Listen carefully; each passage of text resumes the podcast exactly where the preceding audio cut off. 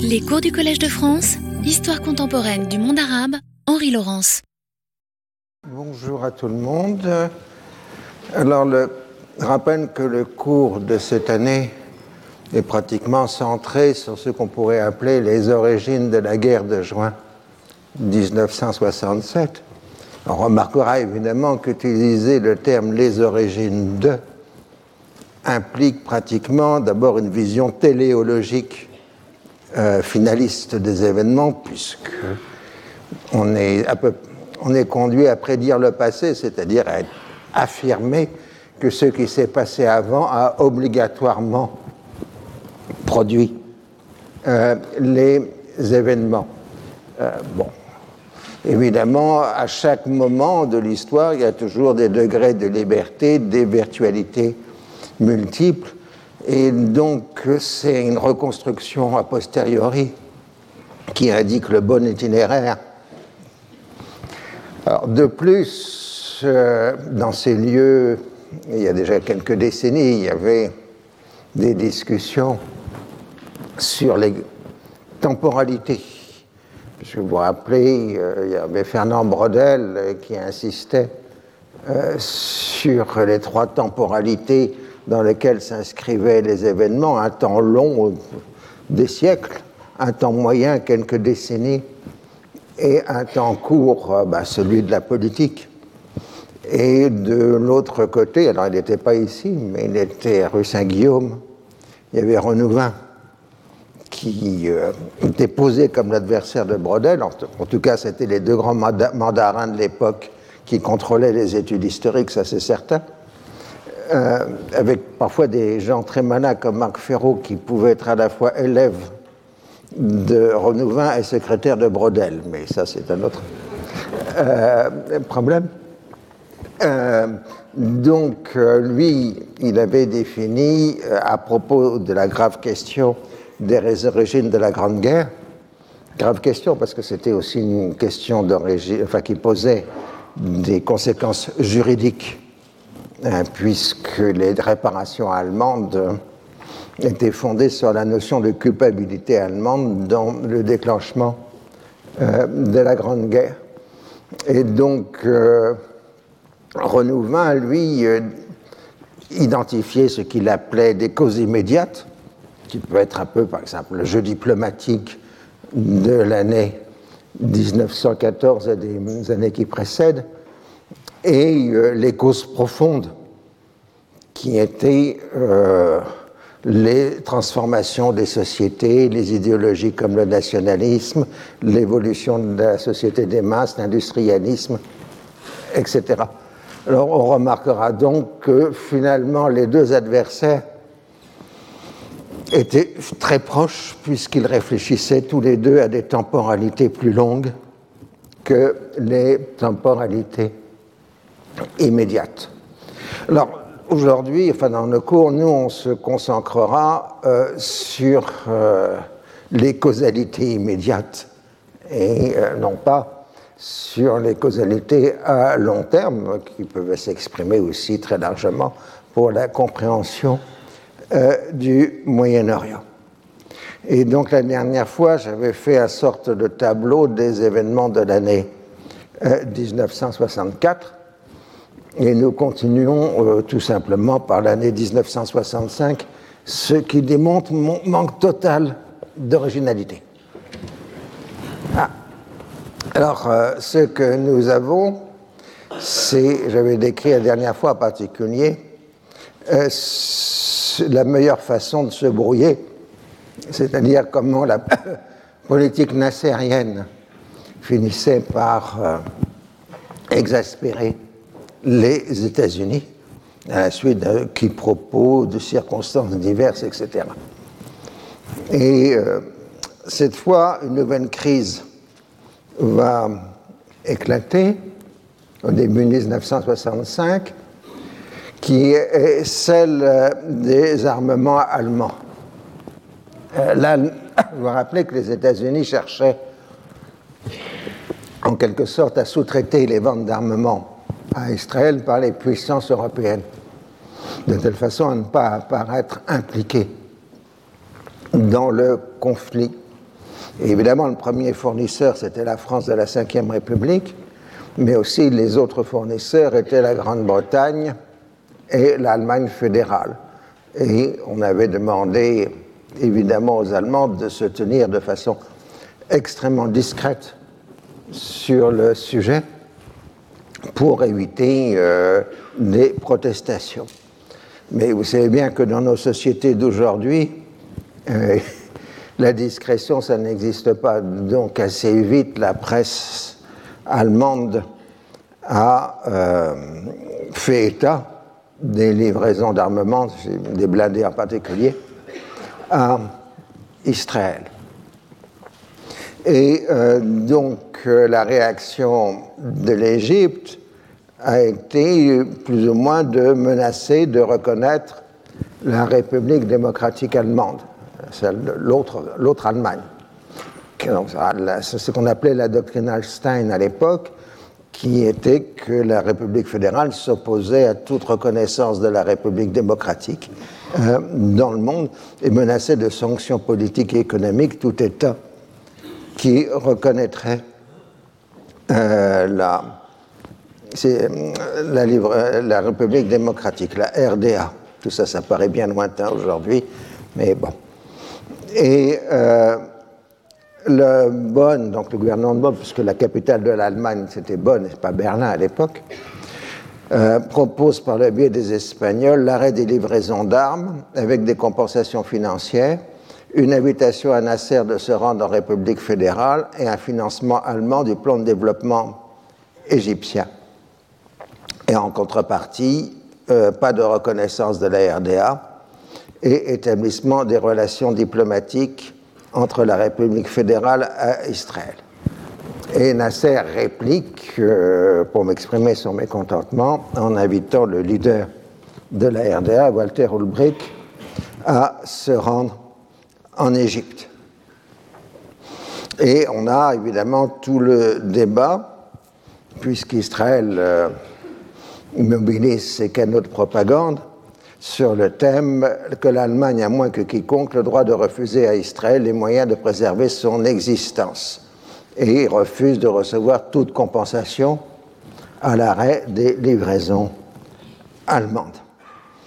Et dans ce cadre-là, Bourguiba, qui est le passage dans une tournée au Proche-Orient, donc le leader tunisien pour ceux qui l'ignorent aujourd'hui, euh, est au passage au Caire et euh, euh, Nasser lui explique la situation avec l'Allemagne fédérale en opposant le désintéressement soviétique au mercantilisme allemand.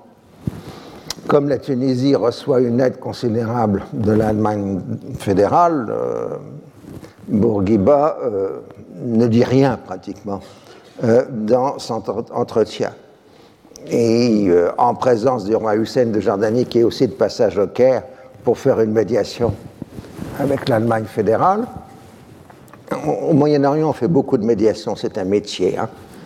D'ailleurs, il y a des cours d'université sur la médiation. Euh,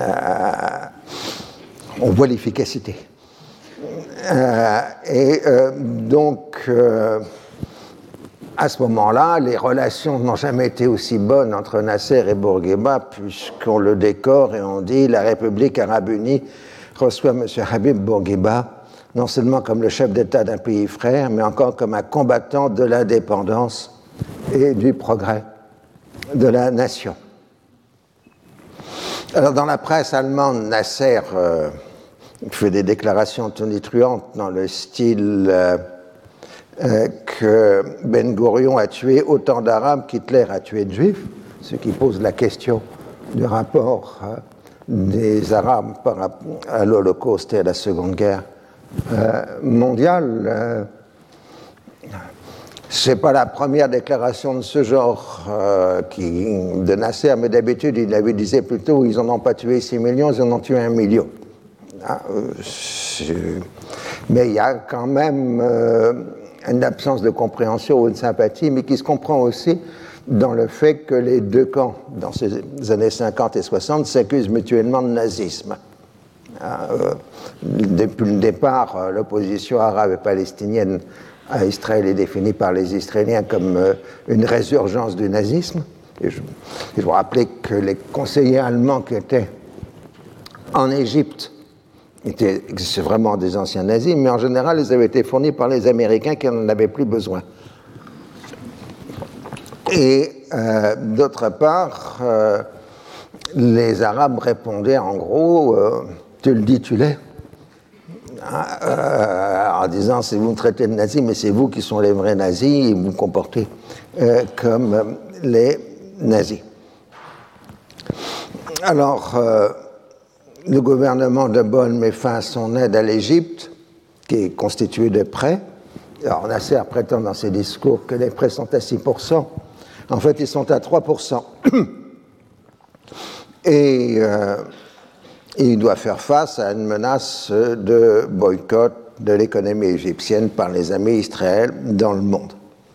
Alors dans tout ça, l'administration Johnson est très embêtée parce qu'elle doit reconnaître que c'est elle qui a poussé l'Allemagne à livrer les armements à Israël.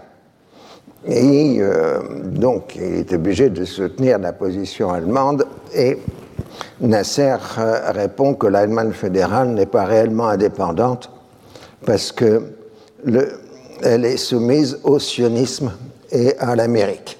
Donc on aggrave la crise déjà existante avec les États-Unis. Néanmoins, Ulbricht vient en Égypte euh, à la fin février 1965. Il est reçu avec les plus grands honneurs et la foule crie spontanément, comme il se doit, des slogans anti-israéliens et anti-américains. Des accords économiques sont conclus, mais l'Égypte renonce, pour l'instant en tout cas, à euh, établir des relations diplomatiques avec la République euh, démocratique. Et il rappelle aussi que le socialisme arabe n'est ni athée ni matérialiste, il est spirituel et matériel. C'est-à-dire donc qu'il rejette le marxisme en tant que philosophie euh, de l'histoire. Alors pendant ce temps-là, l'Union soviétique renforce ses livraisons euh, à l'Égypte et, euh, et, les amis d'Israël poussent Washington à faire des pressions sur l'Égypte, ce qui fait que ça exaspère Johnson qui dit euh, qu'ils ne comprennent pas que tant que l'Égypte a des bonnes relations avec les États-Unis, ça diminue la pression euh, sur Israël. Un monde arabe sous contrôle nassérien et soviétique constituerait une menace bien plus grande. Et dans tout ça, les premières raids du Fatah, puisque je vous rappelle, ils ont commencé dans la nuit du 31 janvier au 1er, du 31 décembre au 1er janvier euh, 1965, euh, commencent à montrer un peu d'efficacité, puisqu'il y a un raid qui arrive jusqu'à la banlieue euh, de Tel Aviv. Et euh, on a à ce moment-là, en 65, euh, un petit glissement intéressant dans le discours nassérien euh, qui euh, fait référence à ce moment-là à l'islam et au djihad, pris aussi bien dans son sens moral que dans son sens militaire, en quelque sorte.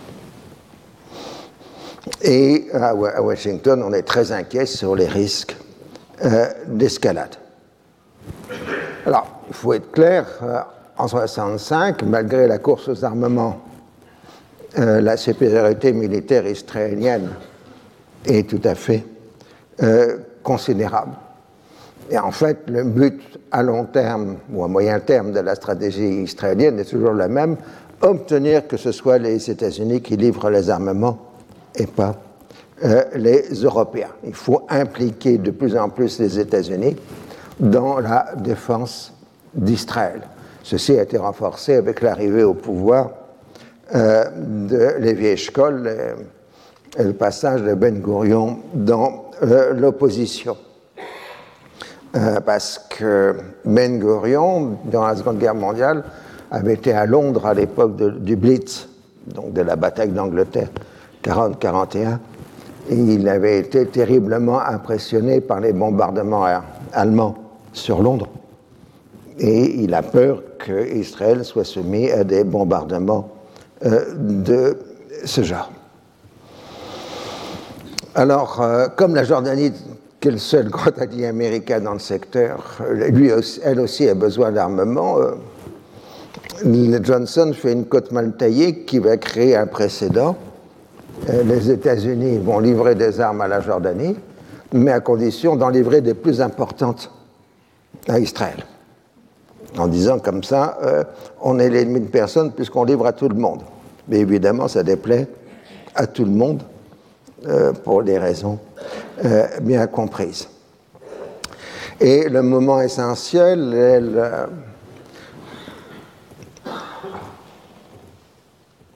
protocole, euh, non, je ne pas marqué, donc le protocole d'accord, Memorandum of Understanding, du 11 mars 1965, dans lequel les États-Unis s'engagent en faveur de la sécurité israélienne et assurent leur ferme opposition à toute agression au Proche-Orient et au soutien à l'indépendance et l'intégrité territoriale d'Israël.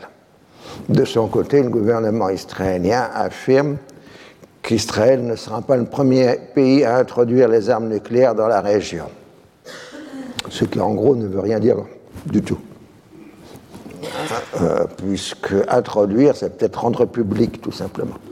Alors ils n'ont pas encore l'arme nucléaire, mais ils s'en rapprochent, comme je l'ai dû l'expliquer euh, la dernière fois. Et si vous voulez vous amuser, je crois vous l'avoir déjà dit, regardez les dénégations israéliennes sur euh, l'acquisition de l'arme nucléaire avec les dénégations iraniennes d'aujourd'hui, c'est à peu près le même discours. Hein, pratiquement les mêmes mots euh, qui sont utilisés. Accords scientifiques, démarche scientifique, besoins matériels, hein, problème d'énergie. Mais nous sommes en 1965. Et il faut bien comprendre que ceux qui commencent à dominer l'horizon politique, c'est la guerre du Vietnam, euh, qui est maintenant complètement enclenchée avec euh, les grands bombardements américains sur le Nord-Vietnam. Et donc, bien évidemment, euh, les États-Unis commencent à s'empêtrer dans cette guerre d'Indochine, la seconde, et l'Europe, enfin les, les acteurs moyen-orientaux se rendent compte que la marge de manœuvre américaine est plus faible.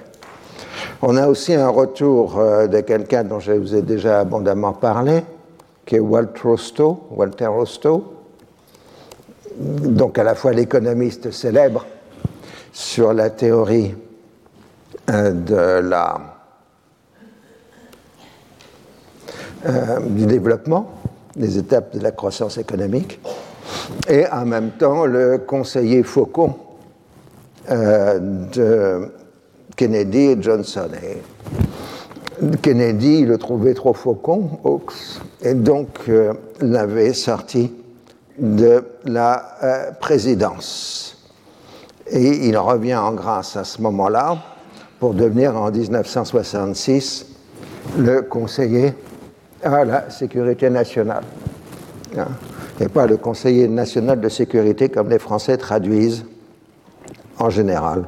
Euh, c'est la sécurité nationale euh, aux États-Unis, c'est le terme clé. Et vous avez le Conseil de sécurité nationale et pas le Conseil national de sécurité. Et je vous rappelle que les États-Unis sont une fédération. Donc quand les États-Unis parlent de l'intérieur, des problèmes intérieurs, on dit fédéral. Et quand on parle d'extérieur, on dit national. Ah, euh, c'est ça le mot, le sens euh, de national, c'est-à-dire tout le contraire de ce que nous faisons dans l'utilisation du terme euh, national. Et Rostow pense que les États-Unis doivent combattre les adversaires les ennemis, les troubles faits de la politique américaine dans le monde. Et il a une petite liste dans laquelle euh, il y a entre autres Nasser, Sukarno, Ben Bella, Nkrumah. Euh, donc un combat contre le non-alignement et le tiers-mondisme. Et Rosto plaide pour la livraison d'armes aux pays amis comme Israël, la Jordanie, l'Arabie saoudite et l'Iran.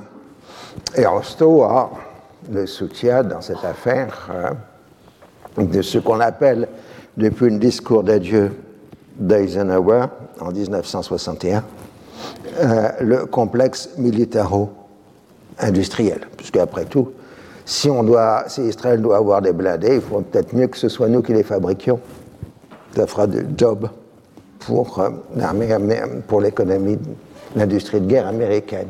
Le grand truc, vous savez, pour les compagnies qui fabriquent de l'armement aux États-Unis, c'est de disperser le plus possible leurs usines à travers le territoire américain, de telle façon que le plus possible de sénateurs des États-Unis aient une ou deux ou trois usines dans sa circonscription.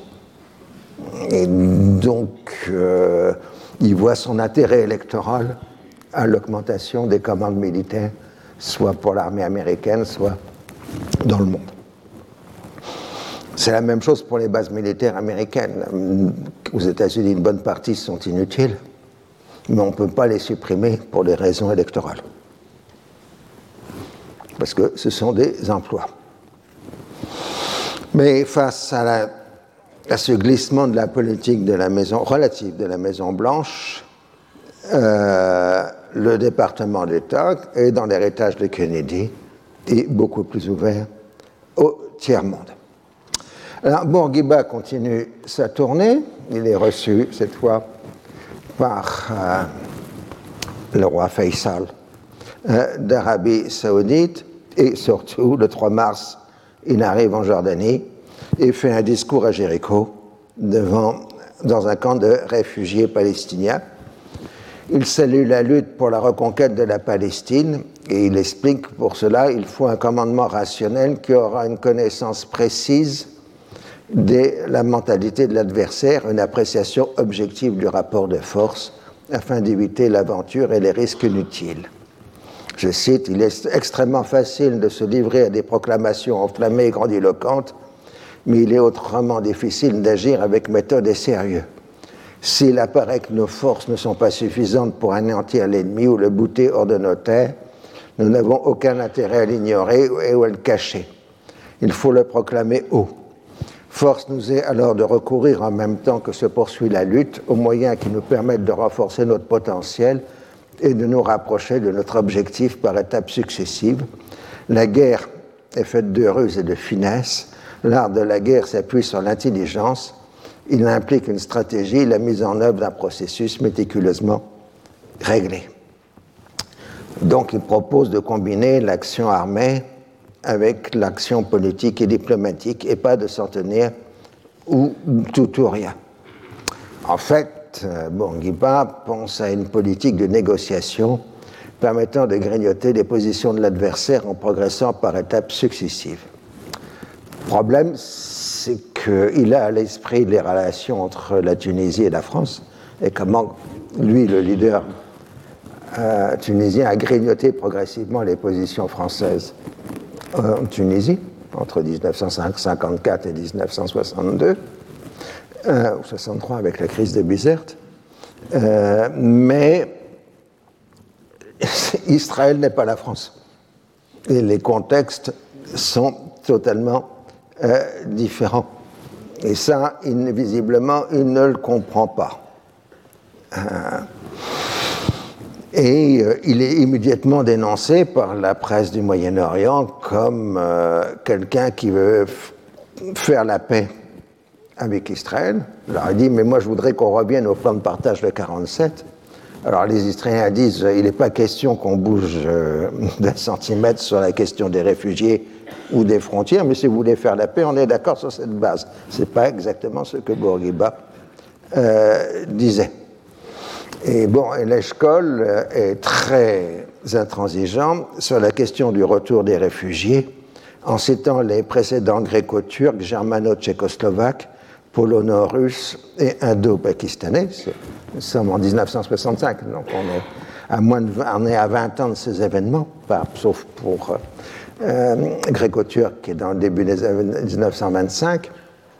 Euh, mais en gros, il euh, s'appuie sur ce qu'on n'appelle pas encore à l'époque les grands nettoyages ethniques du XXe siècle, qui posent problème encore aujourd'hui. D'abord, ça n'a pas ramené au calme les relations gréco-turques.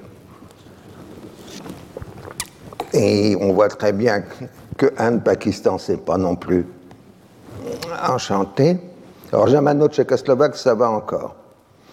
Et polono-russe, euh, parce qu'il faut le rappeler que Staline avait procédé en 1945 à des expulsions massives de population.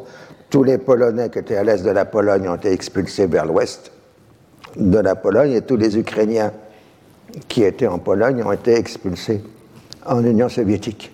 Il y a eu 200 ou 300 000 morts dans l'échange au passage, mais bon, c'était l'époque du camarade Staline. Euh, et donc, c'est très curieux aujourd'hui, c'est qu'on voit, pour des raisons économiques, les, Ukrainiens sont en train de revenir en Pologne, revenant, euh, abolissant progressivement les marques euh, qui avaient été imposées à la sortie de la Seconde Guerre mondiale. Ça, c'est un excursus et je reviens à notre question. Alors, celui qui est passage au Caire maintenant, c'est Hassan II, puisqu'on est tout, tout, un moment où tous les Arabes s'entendent. Ça, ne dure jamais très longtemps, mais bon. Euh, donc, Hassan II, lui, il se tient tranquille euh, par rapport au dossier allemand. C'est que les pays du Maghreb ont un gros problème. Euh, c'est que l'Europe des six est en train de se renforcer, le marché commun.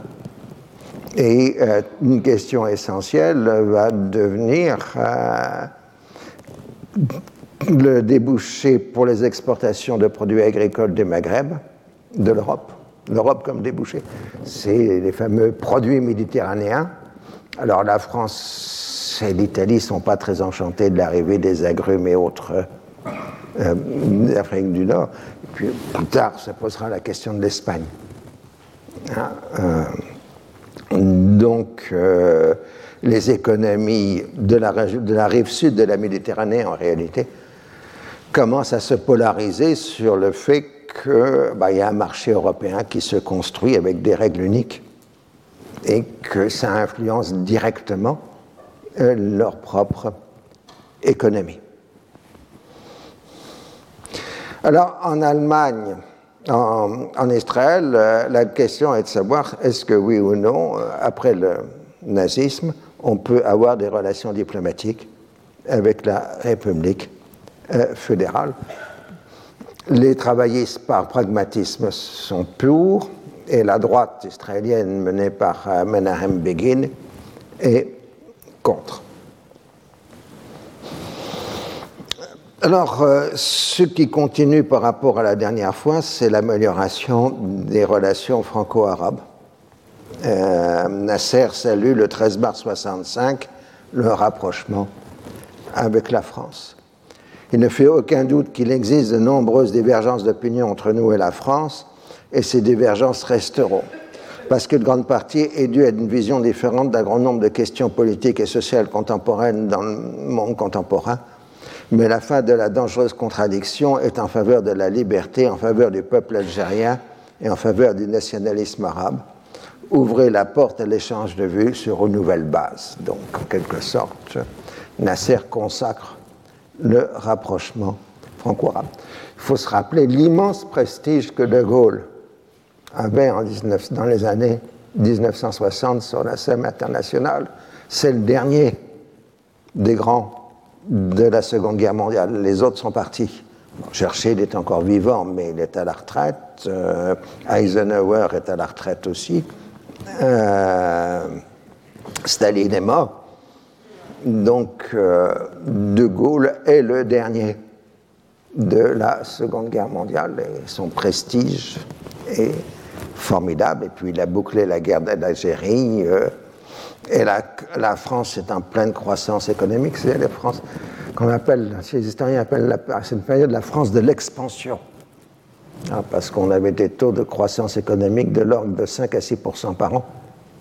Évidemment, euh, ça faisait des hausses de revenus tout à fait considérables et une puissance industrielle française tout à fait euh, nouvelle. Et dans ce contexte, Lévi Eshkol annonce euh, qu'il va reconnaître euh, l'Allemagne, enfin établir des relations diplomatiques avec l'Allemagne fédérale et Begin à la Knesset lui répond, euh, je cite, De nombreux officiers nazis se trouvent au sein du haut commandement allemand, des juges nazis siègent dans les tribunaux, leur chancelier Erhard lui-même a été un collaborateur constant du régime nazi et le conseiller personnel du Gauleiter de Lassar. Les 11 millions de membres que la jeunesse hitlérienne comptait en 1939 sont aujourd'hui adultes. 400 000 anciens SS ont des postes importants et les ingénieurs qui ont fait travailler les déportés pendant la guerre travaillent toujours à l'expansion de l'industrie allemande. ce qui est fondamentalement vrai, parce que tout simplement l'Allemagne nazie a mobilisé tout son potentiel humain durant la Seconde Guerre mondiale, donc tous les cadres du pays ont participé euh, ça. Il faudra attendre l'arrivée d'une nouvelle génération allemande pour ne voir aucune implication dans les événements de la Seconde Guerre mondiale. Bon, à part Willy Brandt, qui lui s'était exilé en Suède euh, durant la Seconde Guerre mondiale, euh, les autres responsables politiques allemands. Et plus tard, le chancelier Kohl aura cette formule magnifique que j'aime beaucoup citer euh, pour expliquer les problèmes de génération. Euh, il a dit la grâce d'une naissance tardive. C'est-à-dire, il était trop jeune pour avoir connu ou pratiqué le régime nazi alors que même euh, l'autre chancelier qui l'a précédé, le social-démocrate, euh, qui était très à gauche par ailleurs, euh, avait été à 18 ans dans une batterie antiaérienne à Berlin. Hein, donc, il faut bien voir. Alors, l'Allemagne essaie de régler le problème et euh, la question allemande se pose toujours, parce que Nasser lui répond que le peuple allemand a une responsabilité particulière des faits des actes commis contre les juifs sous le régime nazi, et ajoute le racisme sioniste a utilisé les souffrances des juifs pour accomplir l'horrible complot contre la nation arabe, pour lui arracher une partie de ses terres en y établissant un foyer national pour les juifs en Palestine. Et ce drame historiquement, euh, est encore tout à fait valide aujourd'hui. Ces mêmes arguments sont aujourd'hui échangés euh, devant les derniers événements en Allemagne, évidemment. Alors, euh, il y a un sommet des ministres des Affaires étrangères arabes au Caire le 14 mars, et on discute de cette question est-ce que les pays arabes vont rompre les relations diplomatiques ou non avec euh, euh, l'Allemagne euh, fédérale? Les pays d'Afrique du Nord ne veulent pas, hein, pour les raisons que j'ai indiquées, et l'Arabie saoudite non plus. Et donc on a des violentes manifestations anti-allemandes et anti-israéliennes au Liban, vous avez la photo ici, mais aussi en Syrie, en Irak, où l'ambassade d'Allemagne est mise en sac, en Jordanie et même à Alexandrie. Et on aligne à côté de, l'Allemagne le nom de Bourguiba. Mais rassurez-vous, Nasser a fait un référendum pour la reconduction de son mandat présidentiel il a eu 99,999% des voix. Alors, euh, somme qui est 4890 bulletins nuls et 65 non. Alors on s'est interrogé sur les 65 noms et on pense que c'est le millésime, puisqu'on est en 1965.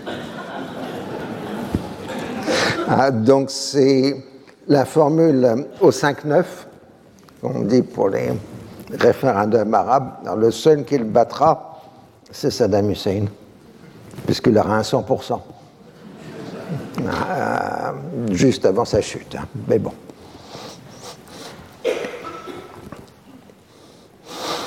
Il explique que ça démontre euh, la euh, vitalité de la démocratie égyptienne. Alors, maintenant, c'est l'affrontement direct entre. oui, donc là, vous avez Nasser votant. Suis perdu. Votant pour lui-même, certainement, parce que je ne sais pas, c'est pas qu'il était dans les 65 noms. Euh, et on a maintenant des grandes manifestations anti-tunisiennes euh, au Caire, avec euh, bon, le rite habituel, on s'attaque à l'ambassade locale, donc ici c'est l'ambassade de Tunisie, qui est prise. Mais il semble quand même que vu la violence de la répression de la police égyptienne, c'était pas une manifestation organisée par le pouvoir on boit au coup de bâton. C'est une bonne référence. Alors, euh, les extrémistes demandent l'exclusion de la Tunisie de la Ligue arabe. Finalement, la Tunisie s'absente des réunions de la Ligue arabe. Et le discours arabe se durcit par rapport à Israël, avec en particulier euh, l'ouverture d'une radio palestinienne, la voix de la Palestine, Saout al-Palestine, à partir du Caire, dépendant euh, de l'OLP de Choukaïri. Évidemment, ça déplaît au, roi Hussein. Et euh, on a toujours la question du détournement des eaux du Jourdain, il y a toujours le même problème, c'est que pour le faire, il faudrait avoir une couverture militaire. Or, euh, les États arabes euh, ne l'ont pas. Et le 12 mai 65, euh, donc on annonce l'établissement des relations diplomatiques entre Israël et la République fédérale et neuf États arabes, donc la RAE, la Syrie, l'Irak, le Yémen, l'Arabie saoudite, le Koweït, le Liban, la Jordanie et l'Algérie rompent leurs relations avec l'Allemagne fédérale. Et ce qui fait plaisir un peu aux Français, c'est que quand rompt les, les relations diplomatiques, c'est un pays ami qui est chargé de représenter le pays euh, absent. Euh, donc on fait un bureau des intérêts avec un diplomate, et c'est la France qui récupère tous les intérêts allemands, tous les bureaux d'intérêt allemands dans les pays arabes qui ont rompu leurs relations diplomatiques. Donc en trois ans, on est passé d'une France qui n'avait aucune relation diplomatique avec les pays du Proche-Orient à une France qui représente l'Allemagne euh, dans les mêmes pays. Mais l'Égypte ne reconnaît pas encore la RDA. Alors j'ai toujours un plaisir ici. Hein. Bon, rien. Les déclarations du général de Gaulle, c'est toujours extraordinaire. Et euh, on connaît les discours, etc., mais on ne regarde jamais suffisamment les entretiens euh, qui ont été largement publiés, pas la totalité, euh, dans la série qu'on appelle les DDF, les documents diplomatiques français. Donc, on a maintenant une, collection intégrale des DDF pour, la, période de Gaulle. Donc, vous avez l'essentiel de ces entretiens avec des personnalités étrangères. Euh, dans les DDF, dirais à peu près 95% des textes sont là. Je signale pour ceux qui veulent le savoir que c'est disponible sur Internet en passant par la bibliothèque diplomatique numérique. Donc, le 12 juin, le général reçoit le chancelier Erhardt et le félicite euh, de cette bien sortie de la crise. Et on voit qu'à ce moment-là, euh, le général n'a pas un, amour immodéré de Nasser, contrairement à ce qu'on pourrait penser. Je cite Nasser est très ambitieux. Il n'a d'ailleurs pas de limite à ses ambitions dans ce monde arabe où tout est un mythe. Mais il est aux prises avec des nécessités très dures. Il doit faire vivre son pays. Il ne dispose pas de pétrole, ni de mines, ni de matières premières précieuses. Il n'a que son coton et il faut lui gouverner une masse misérable. Les soviets en profitent, ils lui fournissent des armes, ils l'aident à construire le barrage d'Assois. Ils ont ainsi barre sur lui. C'est dans ces conditions qu'ils lui ont demandé de recevoir Ulbricht. Mais il n'a pas établi de relations diplomatiques avec ce dernier. Je pense qu'il se créera entre vous, les pays arabes, un modus vivendi pratique et économique, et que vous retrouverez vos courants commerciaux en Orient. À notre sens, donc, vous avez limité les dégâts autant que possible. Il reprend ce qu'il dit d'habitude à ses interlocuteurs arabes, que la France n'est pour rien dans la création de l'État d'Israël, mais que c'est un fait établi. Et il marque Lorsque nous étions engagés dans le problème algérien, façon euh, élégante de dire guerre d'Algérie, la quatrième République avait poussé Israël contre les Arabes et Nasser. Mais à présent, nous sommes plus prudents vis-à-vis des Israéliens. Nous les calmons et leur disons qu'il ne faut pas exagérer. Vous dites que vous ne leur fournissez plus d'armes, nous le faisons encore, mais on ne doit pas se laisser gagner par les Israéliens qui sont très malins, très habiles et qui exploitent les moindres gestes pour leur propagande vis-à-vis des Arabes. Il faut être prudent. Somme toute, dans l'affaire de l'Orient, je crois que les choses n'iront pas plus loin. Du point de vue diplomatique, l'avenir durera très longtemps et on verra bien. Euh, on voit déjà ce terme qui va revenir dans les dernières années de la vie du général, Israël exagère. Et c'est bien antérieur à la crise de juin 1967.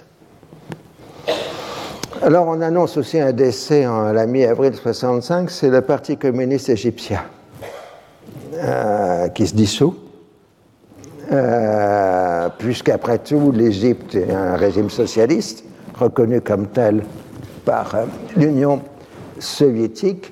Les militants du, Parti communiste donc, iront s'inscrire au parti unique, l'Union socialiste arabe. Alors, un certain nombre d'entre eux, ayant une solide formation intellectuelle, trouveront leur place dans le monde de l'économie, des médias et de la culture. Quand vous voulez vraiment avoir un, interlocuteur bien cultivé, dans les pays arabes, euh, dans les années 70 et 80, c'était généralement d'anciens militants communistes euh, qui avaient une vraie culture européenne euh, et, qui avaient des analyses sociales tout à fait intéressantes. Bon, cette génération est en train de disparaître aujourd'hui, mais que ce soit en Irak, en, Syrie ou en, ou Égypte, ces anciens militants communistes étaient déjà tout à fait intéressants. Alors par contre, ceux qui sont issus des milieux populaires se sentiront désemparés et abandonnés, puisqu'il s'agit bien de ralliement individuel et interdiction totale de reconstituer un mouvement organisé. Donc ils vont être utilisés pour faire un discours très à gauche. Et c'est aussi une des façons de Nasser de gérer la politique égyptienne face au poids de l'armée euh, contrôlée par le maréchal Hammer il crée des sections très à gauche dans le parti euh, pour euh, équilibrer le système politique. Alors, pendant ce temps-là, toujours, la guerre du Yémen se poursuit. L'imam Badr propose une amnistie générale une fois les Égyptiens partis et une monarchie constitutionnelle et les bombardements égyptiens en particulier contre les populations civiles euh, se continuent.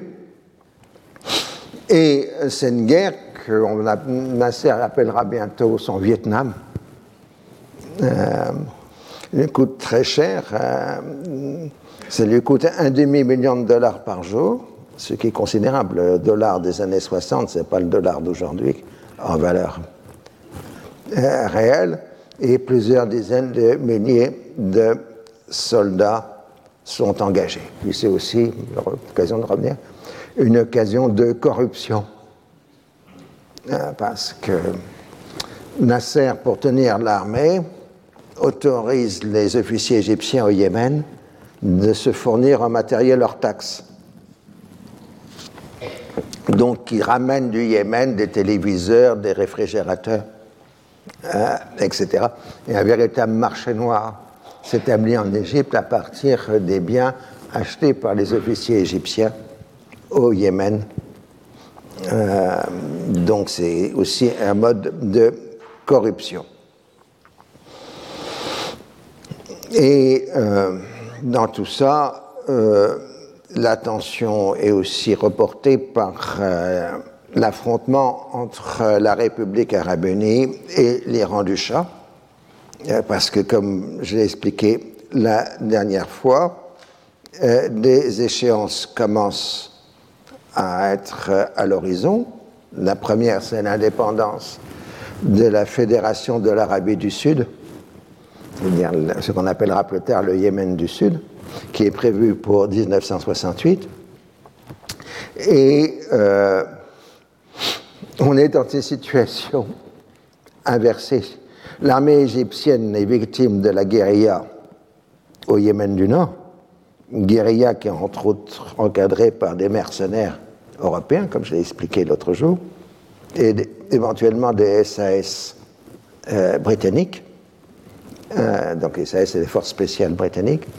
Mais dans l'autre Yémen, c'est l'armée britannique qui est soumise à la guérilla des nationalistes arabes euh, qui est soutenu et armé par la République euh, arabe unie. Donc euh, chacun fait face à une guérilla et trouve ça absolument insupportable. Et autre affaire, en Irak, Arif relance la guerre contre les Kurdes malgré les tentatives de conciliation avec Mollah Mostafa Barzani, donc le grand chef kurde plus ou moins tribal d'origine. Et euh, donc, euh, ça se poursuit, mais je vous le rappelais, je vous l'avais expliqué la dernière fois. Maintenant, vous avez des conseillers militaires israéliens qui aident la guérilla kurde contre le régime euh, de Bagdad. Alors ça déplaît un peu à l'aile gauche du mouvement kurde, qui est représenté euh, par Jalal Talabani. Euh, donc, Talabani accuse les Irakiens d'utiliser du gaz de combat et du napalm pour massacrer les civils kurdes il euh, appelle il dénonce une guerre d'extermination. Euh, on voit que les terminologies d'aujourd'hui sont déjà présentes 60 ans euh, avant. Alors, vous savez bien que les systèmes miliciens ont tendance à se prolonger et que les Kurdes d'aujourd'hui sont dirigés par les enfants Talabani et les enfants Barzani. Hein, ce sont les deux grandes tendances. Euh, ça incarne une certaine continuité dans les partis, y compris progressistes, dans le monde arabe. Bon. Au Liban, on sait très bien que le Parti socialiste est une propriété féodale et dont la direction va de père en fils à travers les générations. Mais c'est un parti socialiste néanmoins. Ce serait peut-être une bonne solution pour la France un jour à étudier. Et euh, les autres qui font du. Excusez, c'est toujours le panorama. Les autres qui font du désordre, ce sont les Syriens bassistes qui euh, inaugurent une nouvelle méthode politique, euh, celle du clash ils exigent de l'argent du Koweït. Et si le Koweït ne donne pas de l'argent, eh ben, ils dénoncent le Koweït comme impérialiste et autres. Euh, et euh, donc, euh, le Koweït refuse. Je rappelle, début des années 60, la production pétrolière du Koweït est supérieure à celle de l'Arabie saoudite. C'est le premier pays producteur arabe de pétrole. Et euh, donc aussi, euh, comme je l'ai dit, euh, course aux armements. Et avec la guerre du Yémen, l'Égypte a un total de dépenses militaires qui passe de 8 à 12% du produit national brut. Et dans l'année 65, l'économie égyptienne entre en crise. D'abord pour le coût de la guerre du Yémen, mais aussi euh, par le blocage progressif euh, du mode de développement adopté. Hein. Le problème, c'est que les Égyptiens avaient suivi le courant majoritaire des économistes des développements des années 60, ce qu'il ne faut certainement pas faire, ne jamais écouter les économistes, et qui était la théorie du, l'industrialisation par substitution des importations. Et euh, donc, on retire le pays progressivement du marché mondial en produisant sur place euh, les produits de consommation euh, dans le pays. Mais si vous n'exportez pas, vous n'avez pas les moyens d'acheter des machines-outils pour produire. Euh, les, les, produits que vous vendez à votre population. Donc c'est la première chose, hein. c'est le dilemme. Et euh, donc il faut une aide financière externe euh, pour permettre de faire une, une, industrialisation dans ces conditions. Et cette aide externe, c'est l'aide financière américaine du PL 480 que j'ai expliqué la dernière fois, et euh, l'aide soviétique. Ah, c'est les soviétiques qui construisent une aciérie ou qui font le barrage, qui participent au financement du barrage d'Aswa. Mais ça ne peut pas suffire euh, à la longue. Alors il y a un seul pays dans la région qui ne fait pas le modèle, c'est le Liban. Il fait du libéralisme économique effréné. Et ça marche très bien. Alors pourquoi ils font du libéralisme économique effréné? C'est parce qu'ils sont dans une société communautaire. Quand une société est divisée en communautés, euh, tout transfert économique à l'intérieur de la société devient un transfert entre communautés. Donc ça fait des protestations. Alors à l'époque, les maronites, par exemple, trouvent qu'il y a trop de transferts sociaux à destination de la population musulmane. Donc moins vous faites du socialisme, plus vous faites du libéralisme, moins vous avez de problèmes communautaires.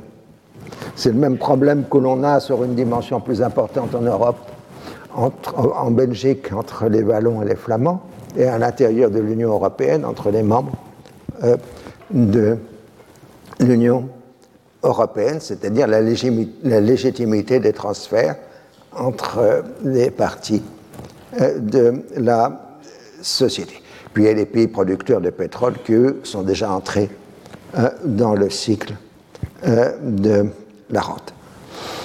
Alors, on note pas beaucoup à l'époque qu'il y a d'autres dans le monde qui n'ont pas suivi les conseils des économistes du développement, des pays comme la Corée ou Taïwan, et qui, eux, une autre stratégie, qui commençaient à produire des produits élémentaires à destination du marché mondial et ensuite de monter en gamme. Et c'est comme ça qu'on vend à l'époque ce qu'on appelle de la camelote. Euh, par exemple, des bicyclettes pas chères, etc. Et puis ensuite, vous montez en gamme et vous arrivez progressivement à des voitures euh, et, autres produits. Alors, on commence, dans le début des années 60, on commence seulement à percevoir que c'est en Extrême-Orient que le tiers-monde est en train de réellement s'industrialiser. Mais en ne suivant pas les recettes des économistes du développement. Ah, bon, c'est pas grave, ils sont restés dans les manuels. Euh, donc, euh, l'Égypte, elle, euh, elle bénéficie des aides américaines parce que le président Johnson et son équipe ne veulent pas un effondrement du régime nassérien parce que ce serait encore plus catastrophique que d'avoir Nasser au pouvoir. Mais il y a un autre problème qui se pose, il y a toujours des problèmes dans la région, c'est que c'est la dissuasion nucléaire. La sixième flotte américaine, celle de la Méditerranée, retenez une fois pour toutes que la flotte américaine de Méditerranée, c'est la sixième, et que la flotte de l'océan Indien, c'est la cinquième, compte tenu que ce sont que des étiquettes. Ah, je veux dire, euh, quand en gros euh, un navire de guerre américain passe Gibraltar, c'est le Cap Saint-Vincent, il bascule de la flotte de l'Atlantique à la flotte de la Méditerranée. C'est une question de commandement. Et donc, euh, la sixième flotte commence à être notée de euh, capacité nucléaire, en particulier des fusées Polaris d'une portée de 2600 c'est-à-dire donc que les sous-marins nucléaires de la sixième flotte peuvent atteindre une grande partie du territoire soviétique une fois qu'ils se positionnent en Méditerranée orientale. Mais en même temps, les soviétiques développent leur propre flotte en Méditerranée. Alors on appelle ça l'escadra, je ne sais plus le numéro, je ne l'ai plus en tête l'escadra soviétique. Et euh, le problème pour euh, la flotte soviétique des Méditerranées, c'est qu'elle n'a pas de base. La sixième flotte américaine, elle a des bases. Elle en a, bon, elle, s'arrête d'abord dans les ports européens de l'OTAN, en particulier Naples ou le Pirée. Et puis il y a la grande base navale américaine de la Soude euh, en Crète, la baie de la Souda. Euh, euh, c'est là où il y a la grande base maritime. plus aussi, elle peut aller aussi dans les, ports turcs, etc. Donc la, sixième flotte américaine a toute la liberté de mouvement. Elle peut faire des visites de courtoisie dans les ports français, même si la France s'est retirée de l'appareil militaire euh, de l'OTAN. Alors l'Espagne ne fait pas partie de l'OTAN, mais aussi un allié euh, des États-Unis. À cause du franquisme, ne fait pas partie de l'OTAN. Euh, et rappelons que la 16e flotte ne fait pas partie de l'OTAN. Il y a deux choses. Il y a une force navale de l'OTAN, sous commandement de l'OTAN, qui rassemble les navires euh, américano-canadiens d'un côté présents en Méditerranée et les flottes méditerranéennes européennes de Méditerranée, avec un commandement tournant. Aujourd'hui, c'est un peu gênant dans les derniers événements, c'est que la flotte méditerranéenne de l'OTAN, elle est sous commandement turc jusqu'au 31 décembre. Ah, donc c'est un peu gênant de la faire manœuvrer euh, actuellement. Enfin, 31 décembre, je ne sais plus qui en prend la direction, j'ai oublié. Euh, et euh, donc, l'Union soviétique, elle, n'a pas de base, parce que son dernier allié en Méditerranée, c'était l'Albanie Hoxha. Et l'Albanie, en 1960, a basculé du côté de la Chine populaire. Donc, il n'y a plus de base navale soviétique en Méditerranée. Et les pays arabes ne veulent pas ouvrir leurs ports à la flotte soviétique parce que ce serait le rappel de l'impérialisme. Ils auraient troqué un impérialisme occidental contre un impérialisme euh, soviétique. Alors on se contente de facilité navale, mais pas plus. Et surtout pas de base. Hein. Alors il faudra attendre plus tard que les soviétiques obtiendront la base navale de Tartus en Syrie. Et, mais ça, c'est à une autre époque. Alors tout ça, pourquoi ces histoires nucléaires Si je vous rappelle le point fondamental, c'est la théorie de la première frappe. Les puissances nucléaires, pas les deux grands blocs, enfin plus exactement les États-Unis et l'Union soviétique, euh, ont peur de la première frappe. Si l'ennemi a une première frappe suffisante, elle peut détruire le potentiel nucléaire de l'autre, donc gagner la guerre. Donc il faut absolument se réserver une possibilité de seconde frappe pour empêcher la première frappe de l'ennemi. Hein, puisque la, la, seconde, la dissuasion repose non pas sur la première, mais la seconde frappe. Et la seconde frappe, elle est en particulier exprimée par les sous-marins porteurs de missiles euh, nucléaires. Et c'est pour ça que vous avez toujours une triade euh, aviation, sous-marins et les navires de combat pour les armements euh, nucléaires. Ah, voilà. Mais il faut bien comprendre que le monde arabe se situe dans cette zone étrange qui est la ligne de contact entre l'Europe industrielle le tiers-monde. Et la 16e flotte a pour vocation essentielle dans la guerre froide d'assurer la sécurité de la côte méditerranéenne de l'Europe euh, non communiste, hein, qui va jusqu'à la Grèce, avec l'exception de la Yougoslavie, mais la Yougoslavie ne donne pas de facilité navale à l'Union soviétique. Donc, la dernière fois, j'avais évoqué la crise économique égyptienne de, l'année 65. Et donc, euh, bah, Nasser est conduit à utiliser tous les subterfuges possibles, comme vendre de l'or de la Banque centrale égyptienne et de multiplier les emprunts à court terme sur le marché international, mais évidemment, ces emprunts sont à des taux de plus en plus élevés parce que la signature égyptienne, comme on dit dans le domaine financier, est de plus en plus faible. Et euh, donc, euh, Nasser est obligé, par exemple dans son discours du 1er mai, d'énoncer des politiques d'austérité pour la population égyptienne pour permettre la continuation de la lutte, défense des droits du peuple de Palestine, combattre l'expansionnisme israélien et, euh, évidemment il tape sur Bourguiba parce que ça c'est inévitable. Aux Américains, il promet de cesser de livrer des armes aux rebelles congolais et d'en s'en tenir, euh, en ce qui concerne les eaux de Jourdain, aux quotas définis par le plan Johnston des années 1950. Il est même très généreux, il accepte des visites américaines sur les installations nucléaires égyptiennes. Le problème, c'est qu'il faudrait les trouver, parce qu'il n'y en a pas beaucoup.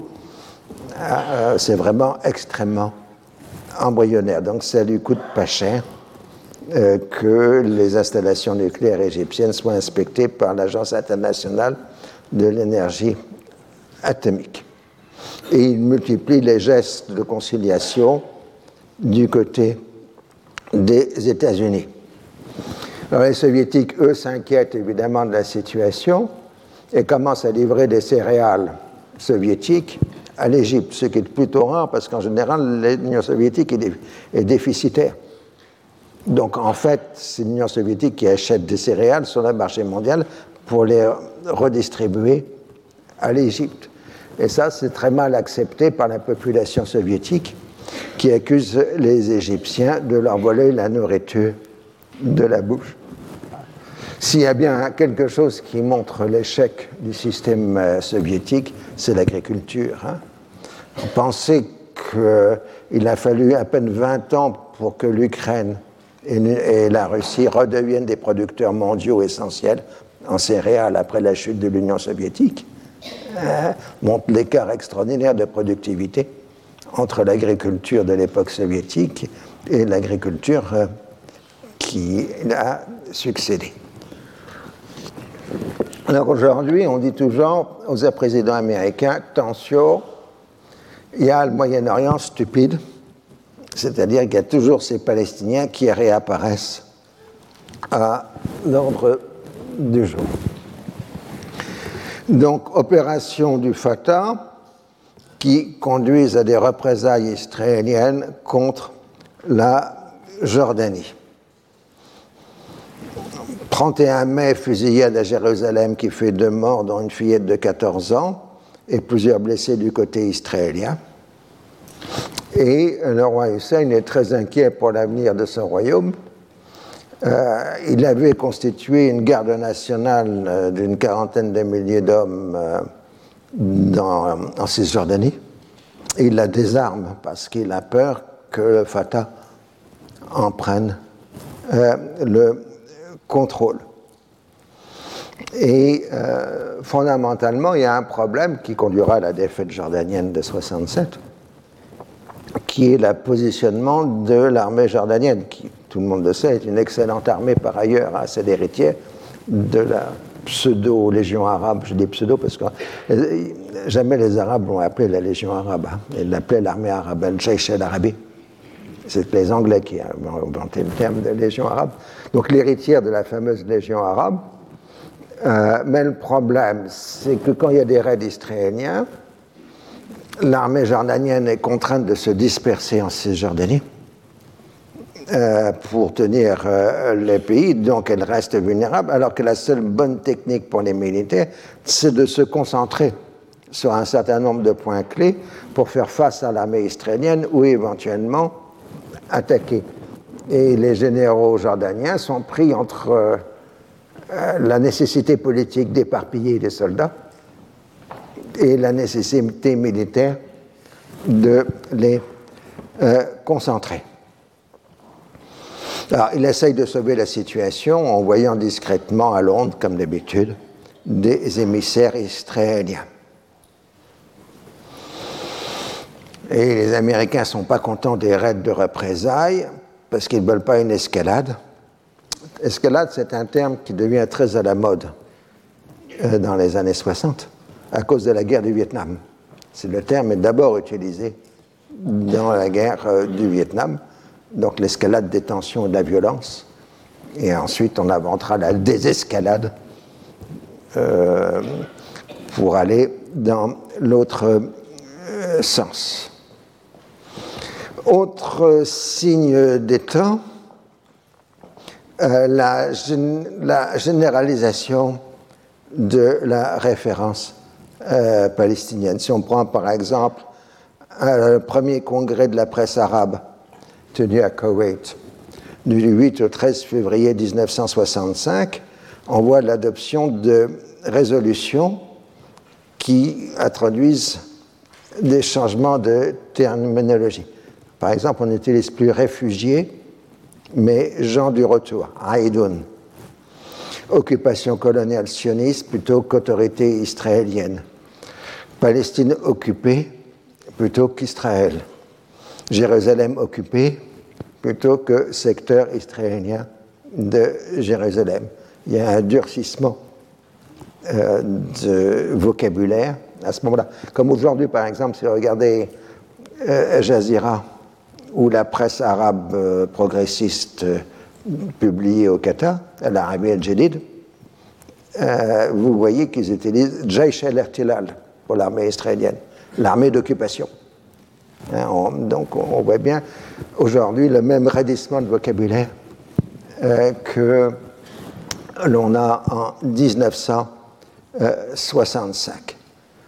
Alors un petit sommet arabe se tient au Caire à la fin mai 65 et évidemment euh, il y a une inquiétude sur la montée des tensions. Nasser, qui, comme je vous le rappelle, était soumis à une crise économique importante mais veut conserver le contrôle de la situation, fait un rappel à l'ordre lors du deuxième congrès national palestinien, le deuxième CNP, tenu au Caire le 31 mai 1965. Il n'était pas invité, mais il s'est présenté au dernier moment au congrès, évidemment. Euh, il a été. Alors d'abord, il commence, comme d'habitude, par une série de diatribes contre Bourguiba qui s'est mis au service de, l'impérialisme et du sionisme. Il s'en prend ensuite au radicalisme syrien qu'il dénonce en particulier par la radio la politique des sommets arabes et s'en tient à cette doctrine euh, de la nécessité d'une direction unifiée des pays arabes. C'est en mobilisant toutes les énergies, toutes les capacités que l'on pourra libérer la Palestine. Mais il marque le rapport de force Israël n'est pas seul. Il représente ceux qui l'ont créé et le soutiennent. Israël peut acquérir aisément des armes. Nous achetons des armes et Israël en acquiert, mais il nous faut agir en fonction d'une pensée révolutionnaire. Nous avons notre potentiel humain, nos ressources humaines. Comme je l'ai déjà dit, nous pouvons mobiliser 2 ou 3 millions d'hommes. Nous sommes 100 millions d'Arabes en mesure de mobiliser 4 millions d'hommes et plus. Notre problème est celui d'un peuple chassé de son pays qu'il veut récupérer. Il faut combattre pour cela, pour le retour. Mais faut-il le faire d'une façon improvisée? Non. Il faut nous évaluer, nous apprêter et nous préparer à affronter Israël et ceux qui sont derrière lui. Donc là, c'est le côté dur. Et puis ensuite, on fait le côté euh, attention, calmos. Hein? Certains disent enlever la, police internationale qui s'interpose entre l'Égypte et Israël. Bien, on enlève la police internationale. Et après, qu'allons-nous faire? Quel sera notre plan? Car nous devons avoir un plan. Est-ce que, par exemple, si la Syrie est attaquée, j'attaquerai moi Israël? Donc Israël peut fixer la date à laquelle je l'attaquerai? En effet, il ira commettre une agression contre la Syrie et attaquer un tracteur ou deux, et aussitôt le lendemain j'attaquerai. Cela-t-il logique et sage? C'est à nous de choisir le moment de la bataille il nous incombe à nous-mêmes d'étudier notre, notre position et d'apprécier la bataille. Comment pourrions-nous attaquer Israël alors que nous avons au Yémen 50 000 soldats? Cela signifie que je dois en premier lieu, si je décide d'attaquer Israël, retirer 50 000 hommes du Yémen. Ces troupes doivent se trouver avec moi ici avant de dire que je vais attaquer Israël. Quand nous avons envoyé des forces au Yémen, nous avons créé pour les remplacer de nouvelles forces afin que nous puissions être toujours prêts à faire face à n'importe quelle agression et défendre nos frontières. C'est-à-dire, il dit, l'armée égyptienne a un potentiel défensif suffisant, suffisant pour affronter une attaque israélienne, mais nous n'avons pas les moyens d'attaquer Israël.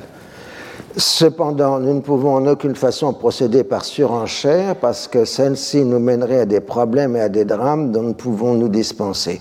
Il nous suffit de rappeler les problèmes et les drames de 1948.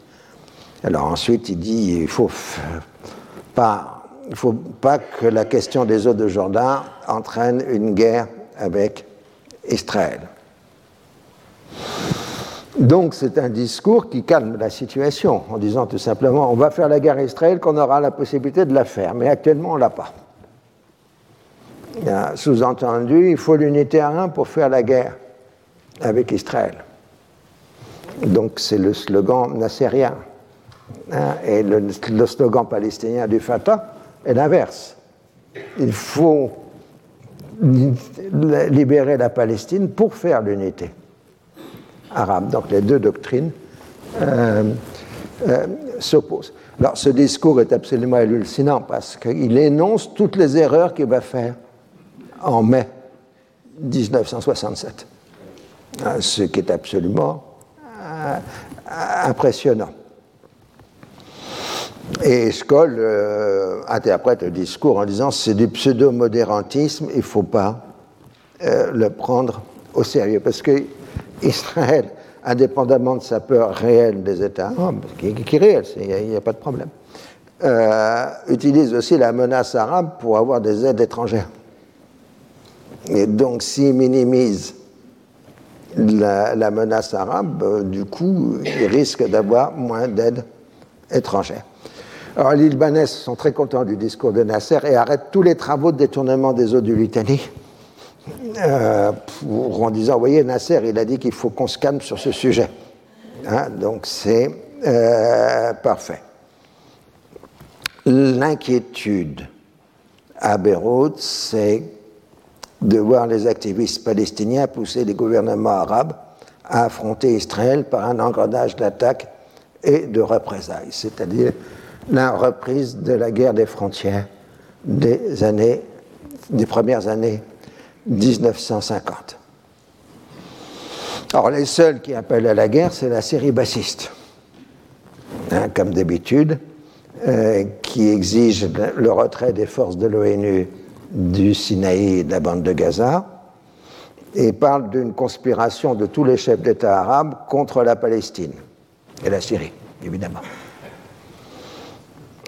C'est bien vrai que la position stratégique du Fatah, qui est une petite organisation à l'époque, c'est pas du tout ce qu'elle serait, le Fatah sera plus tard, est bien de créer les conditions d'une guerre entre les États arabes et Israël. Parce que le Fatah sait très bien qu'il n'a pas les moyens de détruire Israël. Ce qu'il faut, c'est pousser les Arabes à faire la guerre contre Israël. Le problème, c'est que les leaders du Fatah, qui sont tous des jeunes gens, hein, ils n'ont ils ont pas 40 ans encore à l'époque. Hein. Bon, Abou Mazen, il a 86 maintenant, mais à l'époque, il y a quelques décennies de moins. Il est déjà au Fatah. Euh, euh, ils prennent au comptant les affirmations arabes sur leurs forces militaires. Ils pensent que les armées arabes sont beaucoup plus fortes qu'elles ne sont Alors, Nasser aussi a des problèmes dans le monde arabe.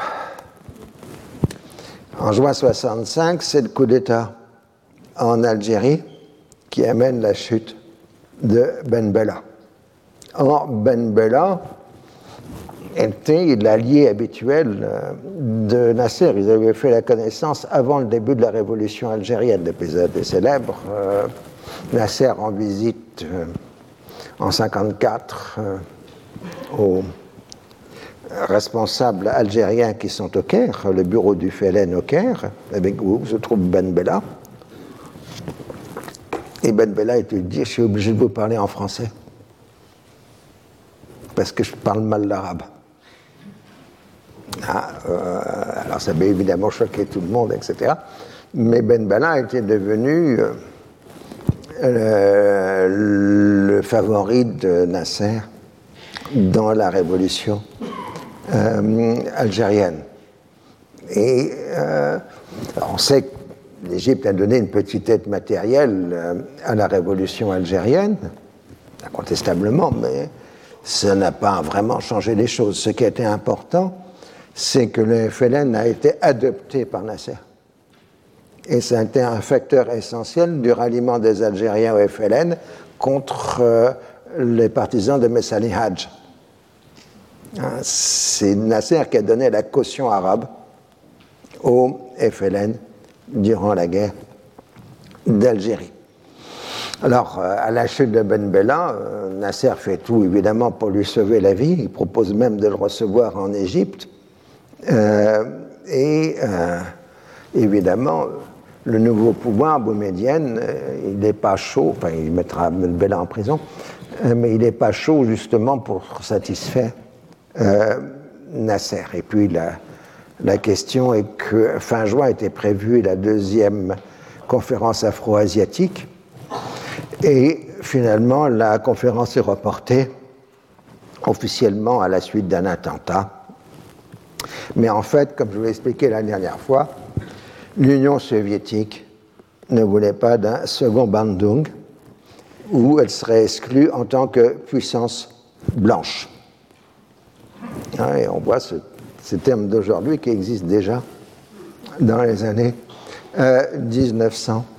Euh, et à l'automne, elle obtiendra de l'Inde l'acceptation de sa candidature pour appartenir au mouvement afro-asiatique. Mais du coup, la Chine populaire s'y opposera. Et donc finalement, il n'y aura pas de deuxième Bandung à cause de la participation éventuelle de l'Union soviétique. Mais ça reste quand même l'axe essentiel de la politique soviétique. L'anti-impérialisme reste fondé sur la notion de classe sociale et non sur celle de race ou d'ethnie.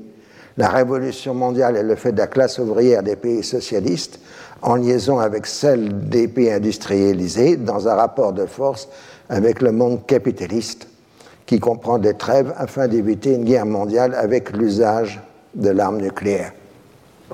Les soviétiques, on garde un mauvais souvenir de la crise de Cuba de 62. En plus, ils se sont fait injurier par, par Fidel Castro en privé, en disant qu'il fallait lancer les armes nucléaires sur les États-Unis, avait dit Fidel Castro. Et euh, les soviétiques étaient peut-être révolutionnaires, mais enfin, quand même, euh, les armes nucléaires, c'est autre chose.